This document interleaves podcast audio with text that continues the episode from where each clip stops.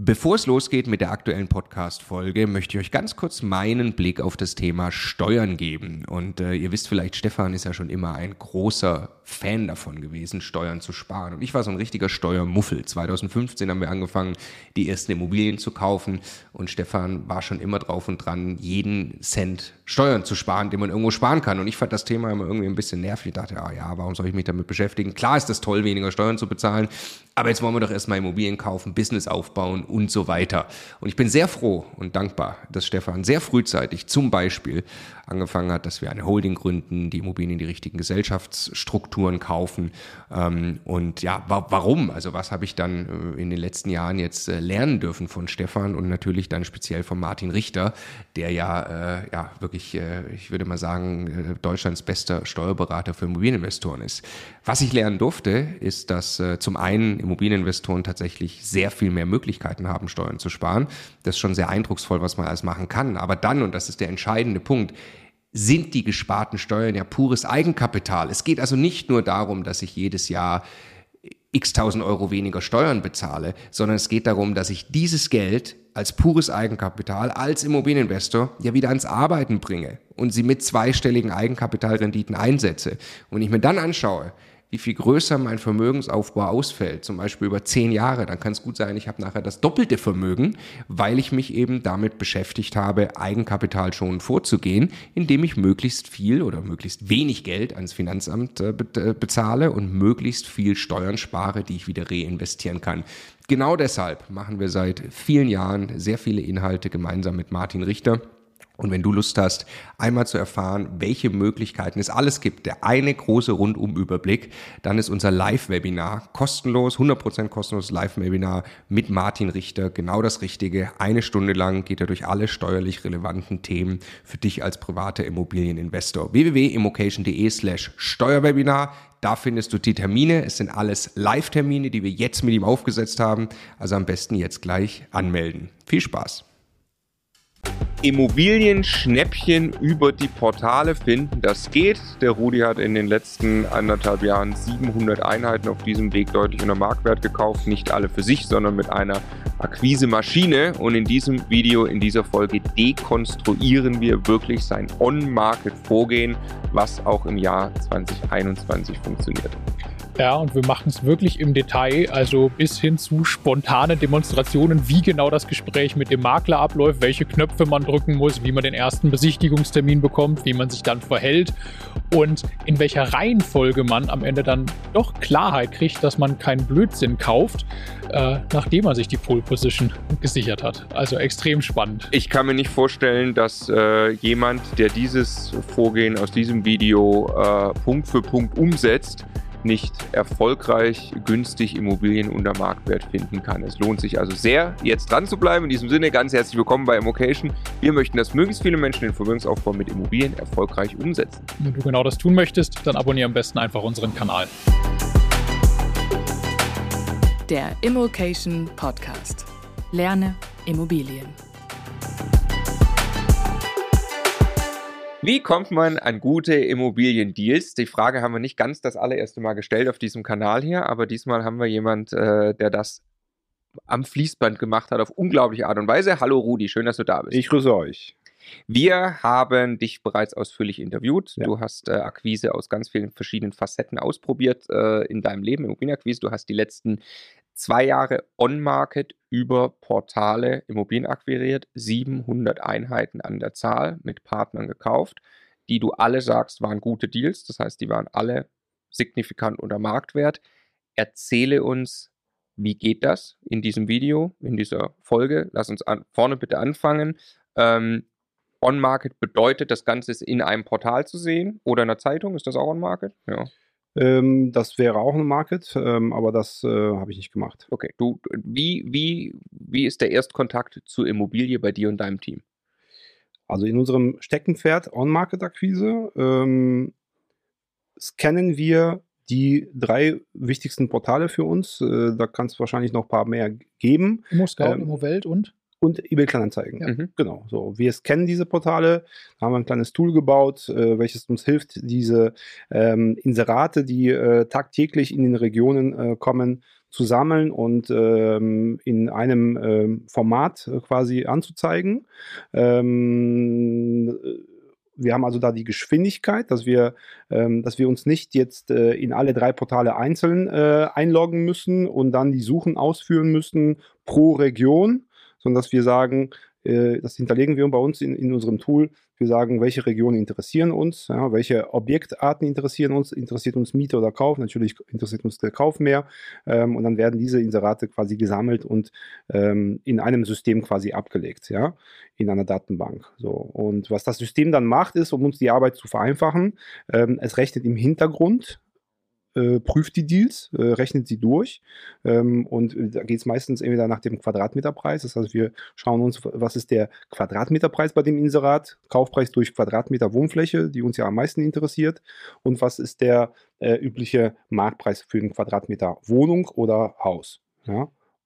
Oder wenn es eben ein Vermietungsobjekt ist, dann schauen wir äh, im Hintergrund nach, äh, das System macht das, welche Marktmiete kann dort erzielt werden. Ja, äh, das wird multipliziert mit der angegebenen Wohnfläche äh, und hochgerechnet eben auf, auf zwölf Monate. Dann haben wir den ein, einen Faktor und dann setzen wir den Kaufpreis im, im, ins Verhältnis mit dem Faktor und errechnen da äh, quasi den Angebotsfaktor und schauen, was für Marktfaktoren sind dort äh, unterwegs normalerweise. Und sobald wir sobald wir sehen oder sobald das System sieht, dass, das, äh, dass es hier eine Abweichung gibt, das heißt, wir liegen mit dem Inseratspreis unter dem Markt, dann wird es bei uns, äh, äh, dann leuchten alle, alle Leuchten, die wir haben und dann sitzt ein Mensch davor, checkt das nochmal, ist das wirklich so und dann gehen wir sofort das Ding an. Also ihr habt, ihr habt ein System, das ist nicht öffentlich, das habt ihr euch gebaut. Es gibt Crawler, ThinkImmo fällt mir da zum Beispiel ein, die auch so Plattformen durchscannen, ne, die vielleicht jetzt nicht so äh, weit entwickelt sind, wie ihr das habt, aber das gibt euch die Möglichkeit, alle diese Angebote gleichzeitig anzugucken und quasi einen Alarm zu bekommen, äh, der nicht nur heißt, da ist ein neues Objekt, sondern das erfüllt bestimmte Kriterien. Und dann schaut ihr,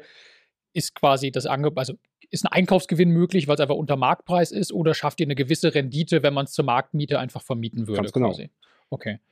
Und ist das, glaubst du, der Erfolg günstig die Immobilien, ist das auch eine Toolfrage? Also brauche ich einen Crawler, wie ihr ihn selbst gebaut habt, oder wie es mittlerweile am Markt auch gibt? Mhm. Hat das wirklich Einfluss noch?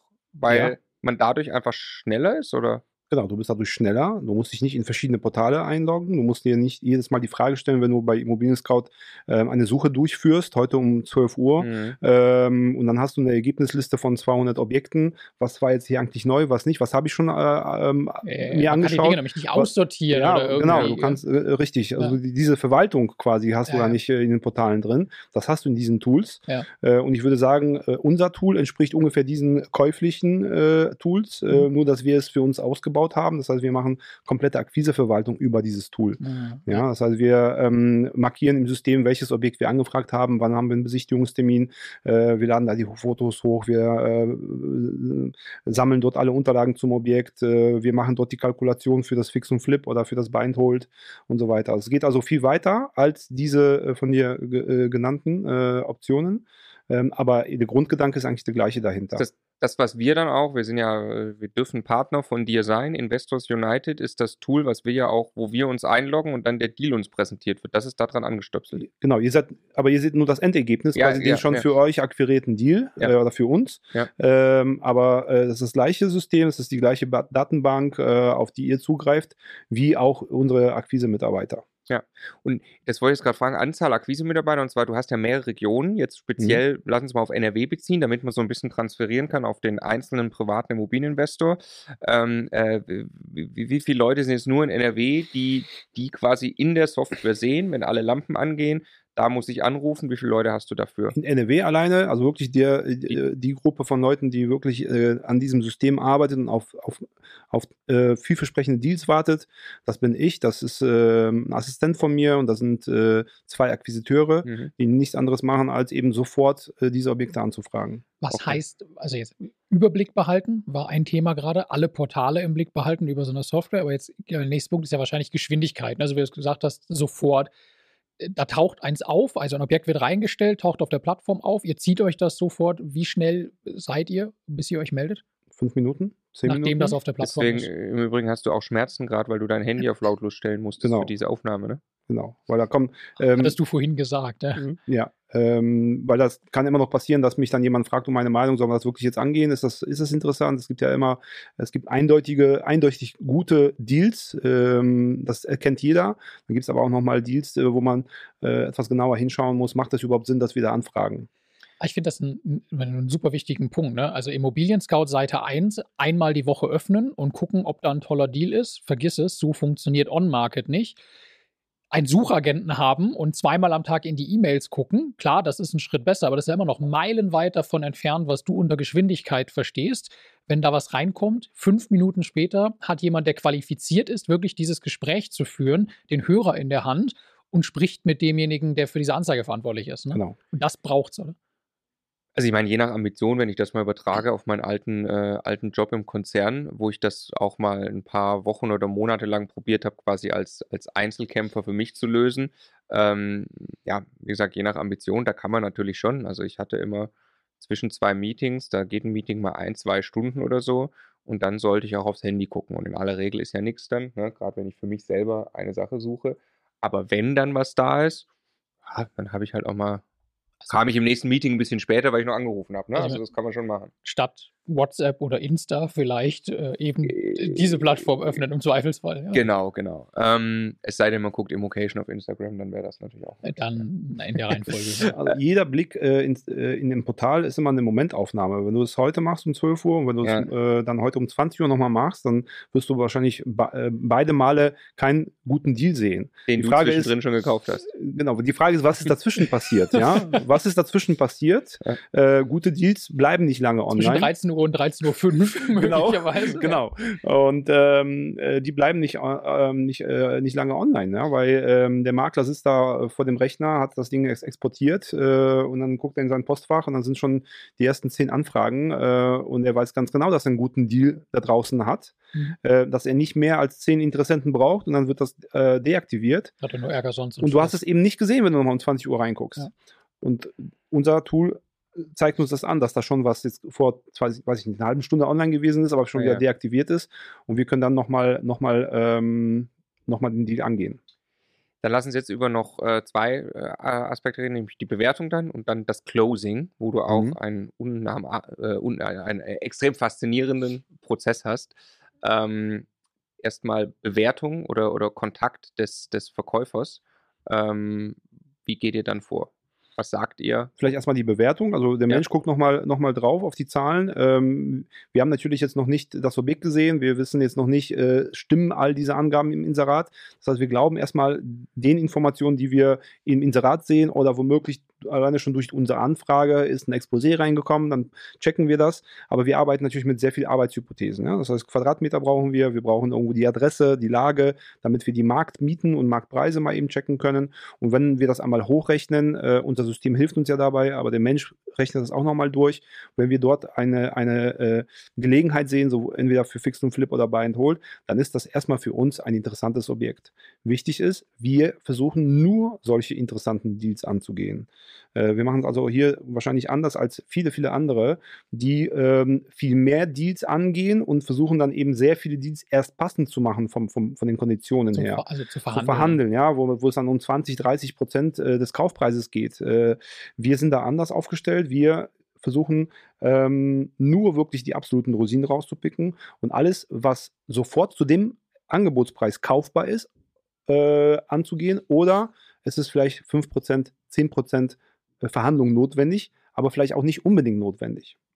Ja, so, diese Bewertung machen wir und dann ähm, ist es natürlich wichtig, dass man das Objekt sehr schnell äh, anfragt und hier verfahren wir immer zweigleisig. Das heißt, einmal will der Makler, dass du eine Anfrage über das Portal machst. Er will seine Daten, er will deine Daten haben. Ähm, er will dir eine Widerrufsbelehrung schicken. Äh, er möchte seine Provision äh, absichern. Ähm, das heißt, die Anfrage per Portal, per E-Mail ist unbedingt wichtig. Der aber ähm, ergänzende Schritt ist, unbedingt nochmal sofort zum Hörer greifen und antelefonieren und versuchen eben auch auf die persönliche Ebene zu kommen, wo man auch nochmal mit Sympathie punkten kann, ja, wo man auch nochmal ähm, äh, ja, einen guten Flow aufbauen kann zum Makler und ihm auch nochmal äh, vermitteln kann, pass auf, wenn du mit mir jetzt als Ersten besichtigst, dann kannst du dir womöglich die neun anderen Besichtigungen sparen. Mhm. Wie läuft ein Erstkontakt mit dir ab? Wenn du das jetzt selber machen machst, dann rufst du den Makler an. Was sagst du in, den ersten, in der ersten Minute zum Makler? Was sage ich? Ja, Herr Müller, schönen guten Tag. Schön, dass ich Sie erreiche. Ich sehe gerade Ihr, Ihr tolles Angebot hier für das Haus äh, in äh, Dortmund. Äh, und wenn ich mir so die Zahlen angucke und die Bilder, habe ich das Gefühl, äh, wir könnten zusammenkommen. Äh, was halten Sie davon, dass wir mal eben vor allen anderen mal eben äh, hier einen Besichtigungstermin ausmachen, weil ich glaube, dass wir gleich an Ort und Stelle einen Deal machen könnten. Das sagst du direkt, ohne, du fragst nicht, wie geht's dir, oder weil du sagst dann noch eine ja, Ebene Natürlich baue ich nochmal, ja gut, was, ja. Je, je nee, nee, okay, aber, ja, ich will, aber direkt rein. Nur, also, ja. Du gehst da rein und das allererste Ziel ist, rüberzubringen, ich will dieses Ding so, kaufen mit mir, ganz genau, haben Sie so wenig Arbeit wie möglich. Ganz genau. Und ich möchte den ersten Termin vor allen anderen. Ganz genau. Gold wert, der Satz so, ne? Das ja, ist, ja. Mhm. Okay. Was passiert in der Regel? Hängt vom Makler ab, ob er äh, auch einer ist, der wenig Arbeit haben möchte. Äh, dann nimmt er dieses Angebot äh, in der Regel an. Ähm, ähm, oder ob es eben ein ganz genauer ist, der eher für den Verkäufer agiert äh, und zwar vielleicht mit einem äh, günstigen Preis in den Markt gegangen ist, aber ganz genau weiß, dass er dort, das ist aber da, dann einer, der nicht deaktiviert hat nach einer halben Stunde, sondern der lässt das auch äh, noch zwei, drei Tage laufen und dann hat er 50 Interessenten oder 100 Interessenten und dann äh, läuft er mit 20, 30 da durch äh, und lässt sich alle Angebote schicken. Ähm, so jemanden kannst du natürlich dann nicht unbedingt dazu motivieren, dass er, ähm, dass er dich auf die Überholspur lässt. Ähm, das muss man dann einfach mal herausfinden. Ich stelle ganz gerne die Frage direkt auch in diesem Telefongespräch, äh, quasi wie der, wie der, ähm, na, wie hieß dieser, äh, äh, Irgendein Stichwort brauchen wir. Ja, also, äh, in dieser Serie, Krimiserie, der Sherlock? Inspektor, der. Columbo? Columbo, genau. Äh, der da schon äh, aus der Tür raus ist. Ja. Und dann nochmal sich umdreht und sagt, fast hätte ich es vergessen. Ähm, so ungefähr mache ich dann auch einfach. Ach, übrigens, eine Frage. Wenn wir uns dann gleich hier äh, bei dem Objekt einig geworden sind, können wir dann gleich einen Deckel drauf machen oder äh, wird das irgendwie noch, äh, oder müssen Sie noch mit allen anderen besichtigen oder läuft es vielleicht dann, äh, doch irgendwie auf ein äh, äh, Bieterverfahren hinaus? Das heißt, ich äh, möchte Gut. von ihm schon, dass er eine Aussage trifft, weil, äh, und die meisten tun sich schwer zu sagen, ja, äh, Gebots, Gebiets, äh, Gebotsverfahren und so weiter.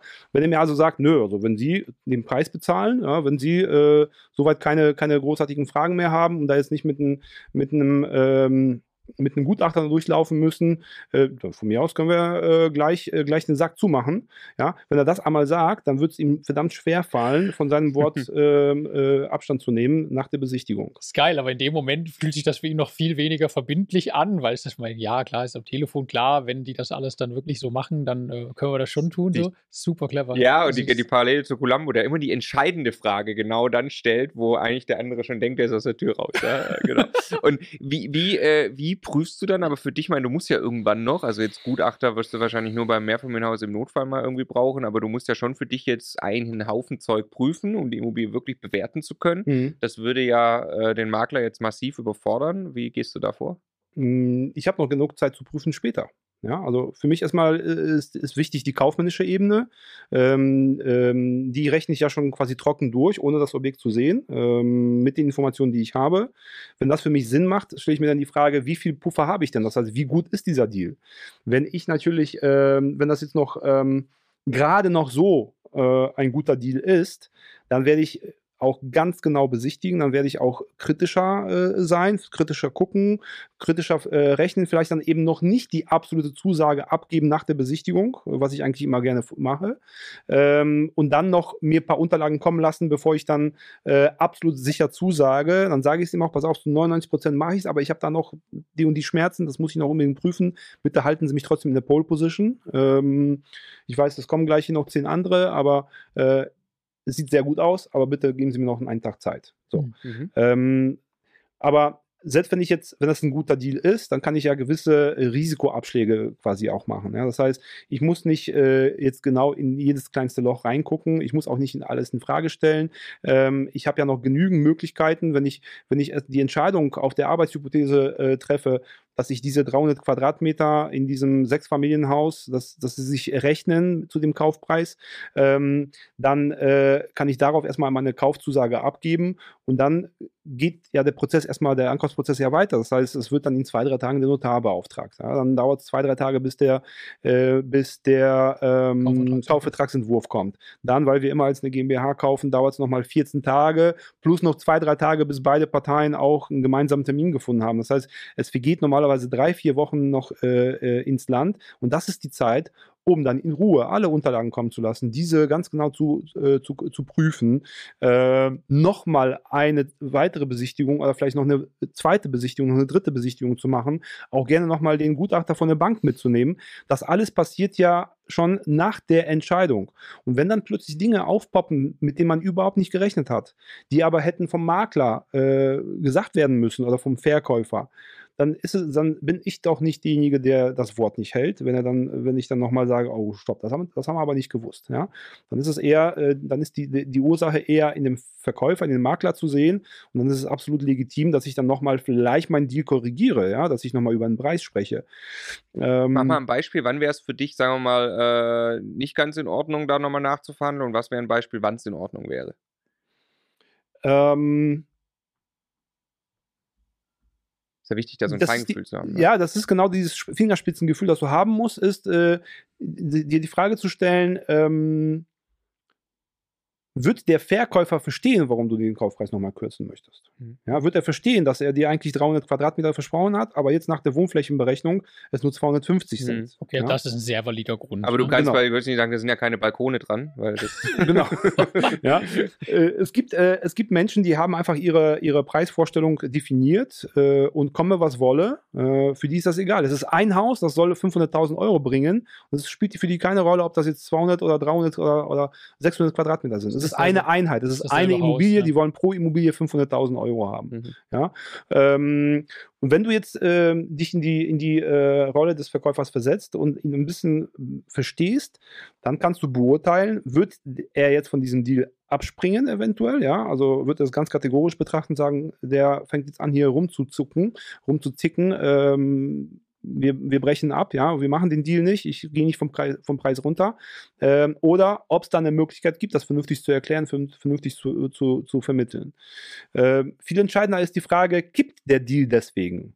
Ja? Sind die 250 Quadratmeter tatsächlich äh, statt der äh, am Anfang angenommenen 300 Quadratmeter, ist das ein Dealbreaker? Oder ist der Deal immer noch okay? Er war mit den 300, mit den kalkulierten 300 Quadratmetern top, aber mit den tatsächlichen 250 ist er nur noch okay. Immer noch für den Investor okay. Ja, dann versucht man nochmal den Preis zu korrigieren aber man äh, lässt mhm. den Deal jetzt nicht platzen deswegen. Ja. Ja? Das, sind, das sind viele Punkte, äh, die man nochmal ähm, noch äh, berücksichtigen muss, also eben das äh, Fingerspitzengefühl. Jetzt sprechen wir aber über, über Zahlen, über das kaufmännische Thema, aber auch bei der technischen äh, Prüfung, die Prüfung nochmal, Objektprüfung. Ja? Ähm, für mich macht, äh, hat sehr viel Bedeutung eben, wie, äh, in welchem Zustand ist das Gesamtobjekt. Ja? Wenn ich also da durchlaufe und ich sehe, natürlich ist es ein gebrauchtes Objekt. Wir kaufen ja meistens Häuser, die schlecht bewirtschaftet oder sch schlechter bewirtschaftet sind, weil, es, äh, weil die Leute damit einfach nicht mehr klarkommen. Ja? Äh, wir sind vielleicht schon etwas älter. Ähm, äh, ähm, also da sind, gibt es Reparaturen, das Haus ist äh, lange nicht mehr gestrichen worden. Das heißt, ähm, Frage ist, wenn ich da durchlaufe, ist das schon ein funktionierendes Objekt, wo ich nur kleine ähm, Schönheitsarbeiten äh, machen muss, ähm, äh, eher Smart Repair und Renovierung.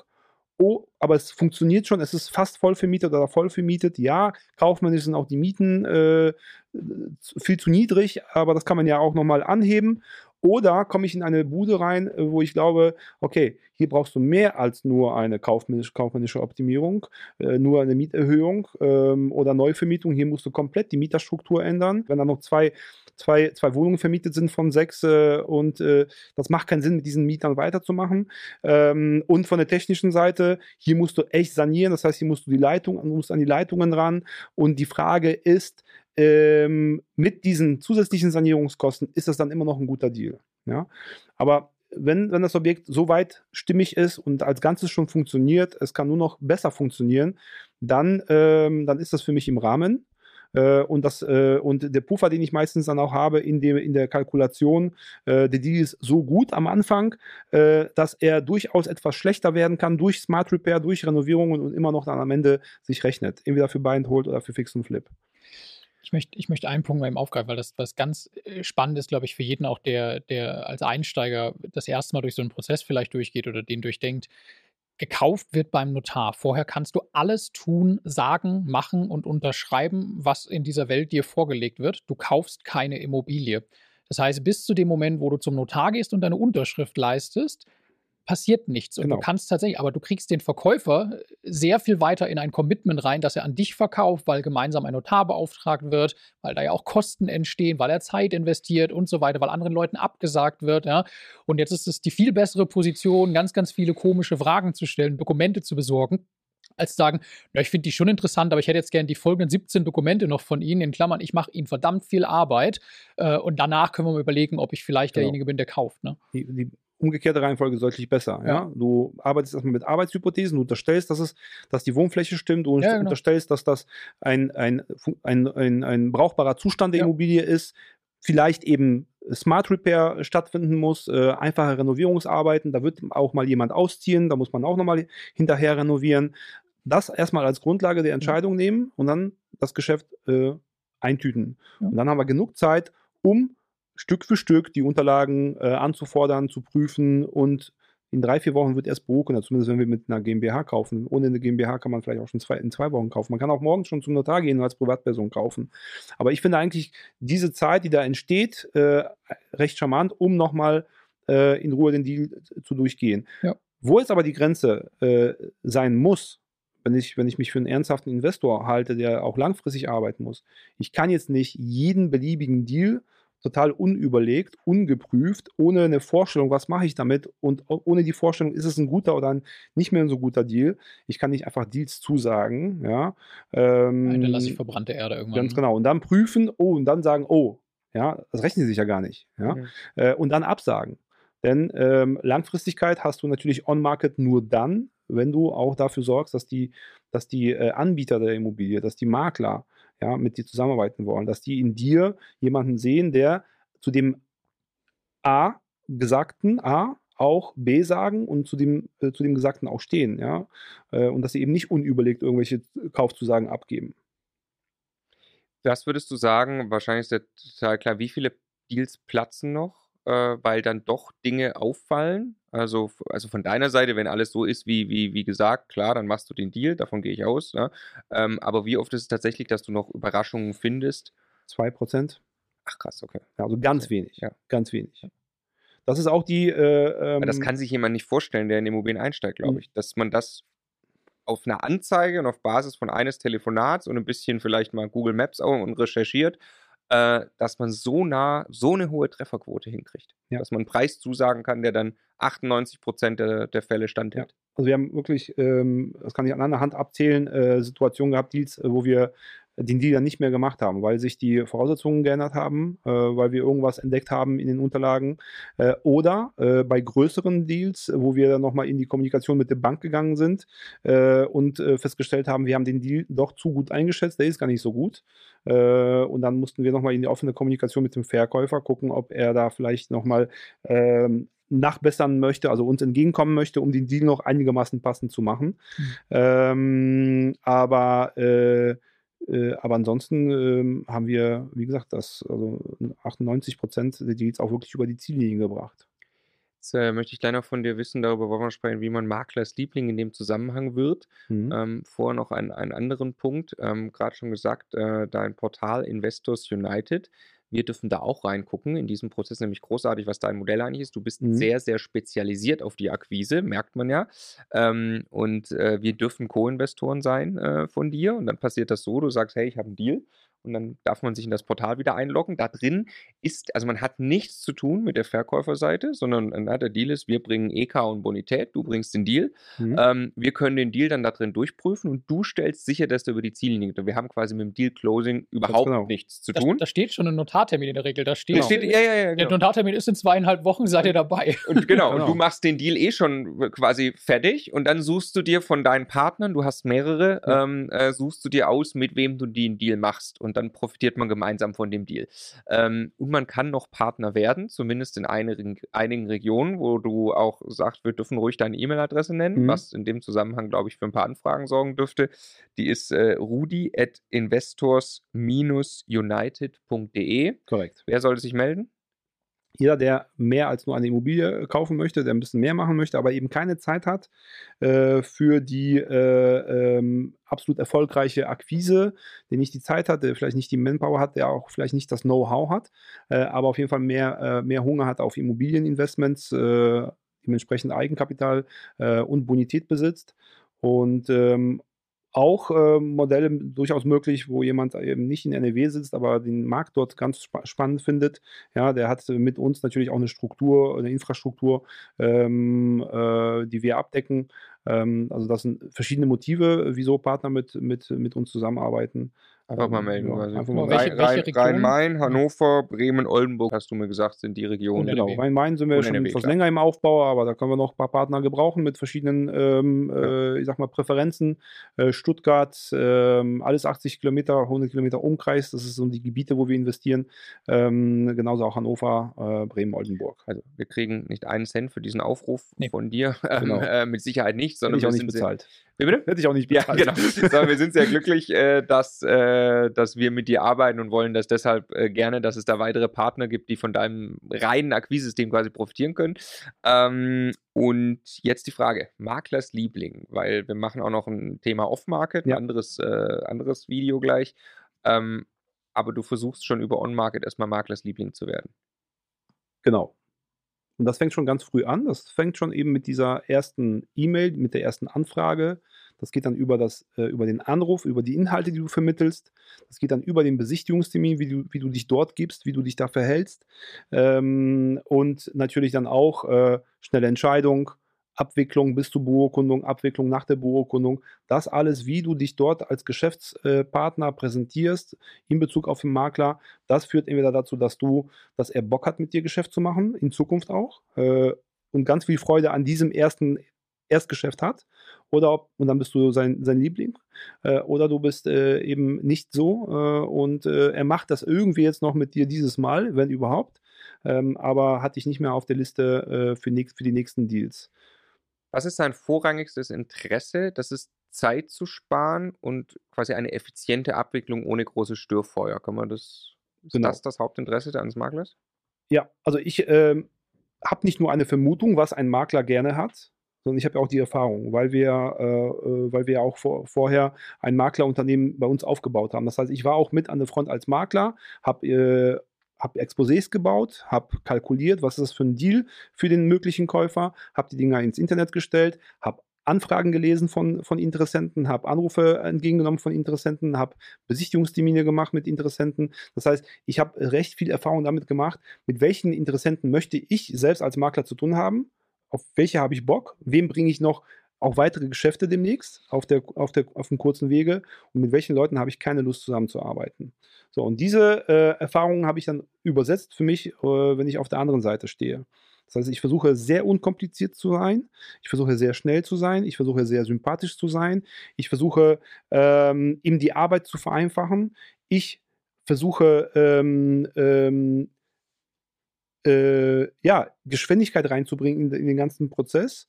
Äh, aber dabei bin ich auch wirklich sehr verbindlich. Das heißt, wenn ich sage, ich kaufe, dann kaufe ich auch. Ganz wichtig. Und last but not least, das Thema Geld. Ähm, du musst bereit sein als Investor, der langfristig auf diesem Markt funktionieren will, der auch Nachfolgegeschäfte mit dem Makler machen will, musst du bereit sein, Geld abzugeben. Das muss dir eine Freude bereiten, Maklern Geld zu bezahlen und sie für ihre Arbeit zu vergüten, unabhängig davon, wie viel Arbeit sie mit diesem Objekt, mit dieser Vermarktung, mit dem Verkauf an dich hatten. Ähm, das heißt, niemals Provision verhandeln, auch wenn du den Kaufpreis noch verhandelt bekommst. Ganz im Gegenteil, vielleicht auch mal einen Bonus anbieten, Bonus bezahlen, ob angekündigt, angeboten oder einfach von sich, äh, von sich selbst. Äh, Im Nachhinein, ja, einfach sagen, hier, stell mal eine höhere Rechnung aus. Ähm, und ähm, du musst daran Freude haben. Du darfst nicht derjenige sein, der sich den Deal durchrechnet und sich darüber ärgert, dass hier noch 20.000 Euro Kaufnebenkosten für den Makler anfallen. Und wie kann man das am besten auch noch eliminieren oder äh, irgendwie äh, verkleinern? Ganz wichtiger Punkt, den Makler zum Partner machen ne? Genau. und nicht als Feind sehen, der die Kohle will. Ja, ja. Das, Weil der am Ende macht der oft ja- das Denk, oft ein Denkmuster. Ein guter, ein guter Makler macht ja die Akquise für einen. Genau. Ne? Der, der übernimmt für einen die Akquise und man muss ihn nur bezahlen, wenn er erfolgreich war und man einen Deal machen will. Wie geil kann das sein? Ne? Also extrem spannende Tipps in diesem Video. Wir lassen dich jetzt wieder auf dein Handy gucken. Das könnte in der Immobilie gekommen sein und freuen uns aufs nächste Video mit dir. Vielen Dank. Bis gleich.